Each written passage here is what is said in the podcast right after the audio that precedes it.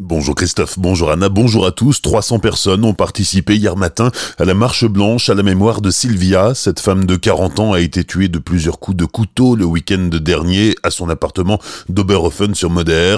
Son conjoint a été mis en examen et écroué. Sylvia était victime de violences conjugales depuis plusieurs années. Elle avait déjà déposé une main courante. Elle avait aussi porté plainte il y a un mois. C'est le 131e féminicide depuis le début de l'année en France. Premier anniversaire du mouvement des Gilets jaunes ce week-end, grosse mobilisation nationale à Paris avec d'énormes débordements, mobilisation plus modeste en Alsace. Samedi matin, 300 personnes ont défilé dans les rues de Colmar. Ils se sont rassemblés au rond-point de la Statue de la Liberté, symbole fort de leur lutte depuis un an. Ils étaient seulement 25 au rond-point Maison Rouge à Célestat. Les manifestations alsaciennes se sont déroulées dans le calme et n'ont pas eu d'impact sur la circulation. Les skis et les luges étaient de sortie hier sur les sommets du massif des Vosges. Au Markstein, par exemple, petits et grands ont déjà pu profiter de cette première neige.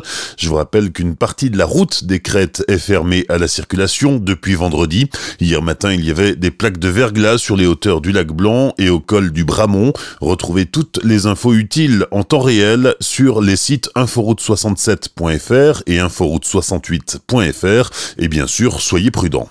Depuis dix ans, le réseau T, le réseau des offices de tourisme d'Alsace, organise le challenge de l'initiative touristique. Jeudi dernier, réuni à la bibliothèque humaniste de Célestat, le jury a dû départager les 23 candidats selon différents critères. Les explications de Jean-Pierre Walter, le président du réseau T. Savoir-faire est une chose, le faire savoir c'est autre chose. C'est facile à dire, mais on a tous cette complexité de faire savoir. Entre ce qui se passe dans le nord de l'Alsace et dans le sud de l'Alsace, c'est pas évident de communiquer là-dessus. Et donc, le réseau des offices de tourisme, c'est bien fait pour ça. C'est un maillage sur l'ensemble d'un territoire. Et chaque office de tourisme nous fait remonter quelque chose qui est original à découvrir sur euh, son territoire. C'est un jury qui est composé de la chambre de commerce, euh, du comité régional du tourisme, du département, de la région et tout ça. Donc, ce jury délibère sur des critères qui sont effectivement l'innovation, la durabilité, la qualité. On va effectivement essayer de trouver ce qui est le plus innovant. Ce qui va en tirer, c'est un peu de notoriété en plus, de publicité. Et le lauréat, c'est-à-dire euh, en tire une fierté et évidemment une communication euh, certaine sur l'ensemble de l'Alsace. Jean-Pierre Walter, le président du réseau T au micro de Pablo Desmar. Jean-Pierre Walter qui aime bien les projets qui décoiffent, un peu comme le nouveau car de la société Cunégel.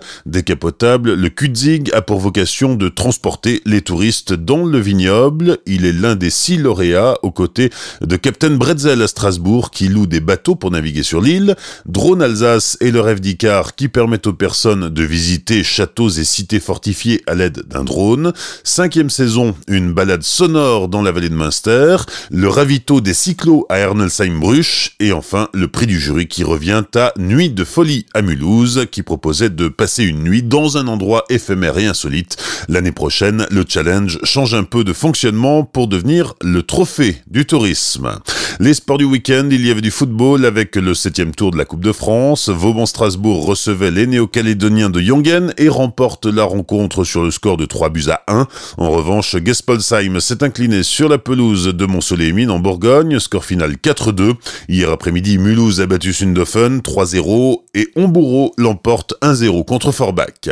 En basket, 9 journée de Jeep Elite, belle soirée samedi pour la SIG qui l'emporte haut la main sur Chalon-sur-Saône, score final 95 à 75. En handball, les Violets de Célestat sont qualifiés pour les 16e de finale de la Coupe de France. Le SHB a battu Vesoul 36-37 samedi soir. Bonne matinée et belle journée sur Azure FM, voici la météo.